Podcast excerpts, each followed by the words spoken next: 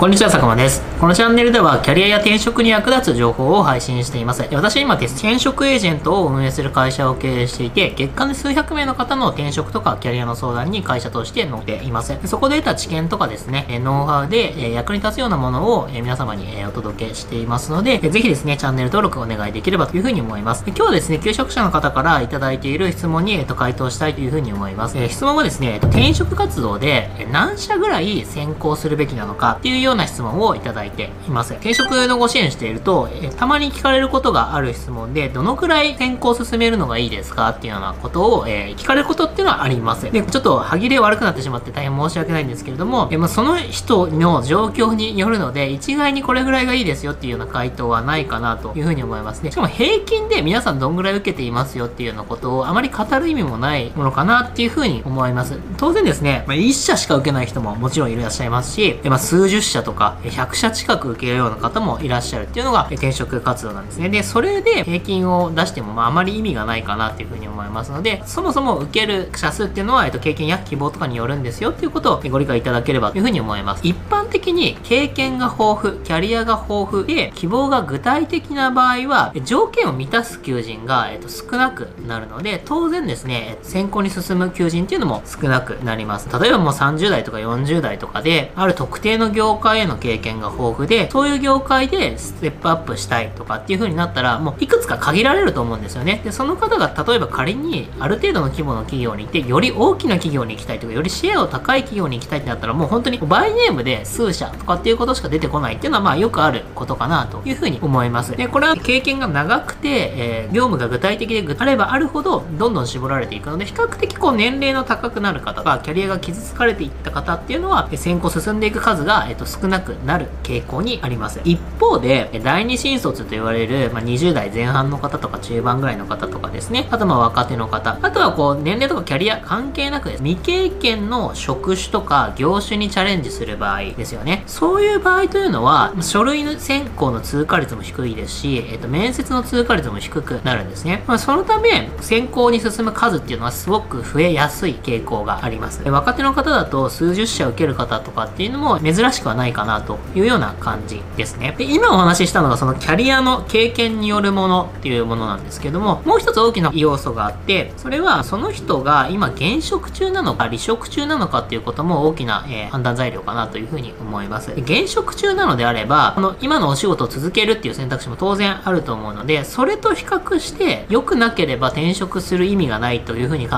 える方も多いので、むやみやたらに数をこう先行進めるっていうこともないのかなというふうに思います。なので現職中で絶対に転職したいっていうふうに考えている方でなければ、先行に進む数っていうのをむやみに増やさなくてもいいのかなというふうに思います。で逆に、え離職中とか辞める時期が決まっているとか、絶対転職したいっていうふうに思っている方は、比較的先行に進む数が多いね。まあ、どこかに内定を得て次の仕事を決めたいというような、え気持ちで動かれる方が多いので、えっ、ー、と、当然ですね、それに比例して書類選考を進める数、先行進む数っていうのは多くなっていきます。たまにですね、転職エージェントの批判というかですね、転職エージェントにこういうことされたみたいなことを、こう、例えば SNS とか、何か批判でこう聞くことがあるんですけれども、転職エージェントに相談しに行ったら、なんかとにかくたくさん受けてくださいというふうに言われて、えー、いろいろ書類選考に進められたっていうようなお話を聞くことがあります。で、実際にそういう転職エージェントがある、あると思いますし、実際に弊社でも、その方のご経歴とか、え状況によってはできるだけたくさん受けた方がいいですよっていうようなアドバイスをすることは、えもちろんあります。で、これっていうのは、たくさん受けることが悪いことでは別にないんですよね。離職中で次の仕事を決めたいとか、離職期間が長くなっていて、早く次の仕事を決めたいと。えただ、えキャリアが、えすごく具体的なものがないとか、活かせる経験がないとか、え仕事に対する要望がそこまで大きく、これっていうのを決めているものがないということなのであれば、比較的広くですね、いろんな会社にチャレンジして、え先行進めていくっていうことの方が、結果的に仕事を得ることに早くつながりやすいので、必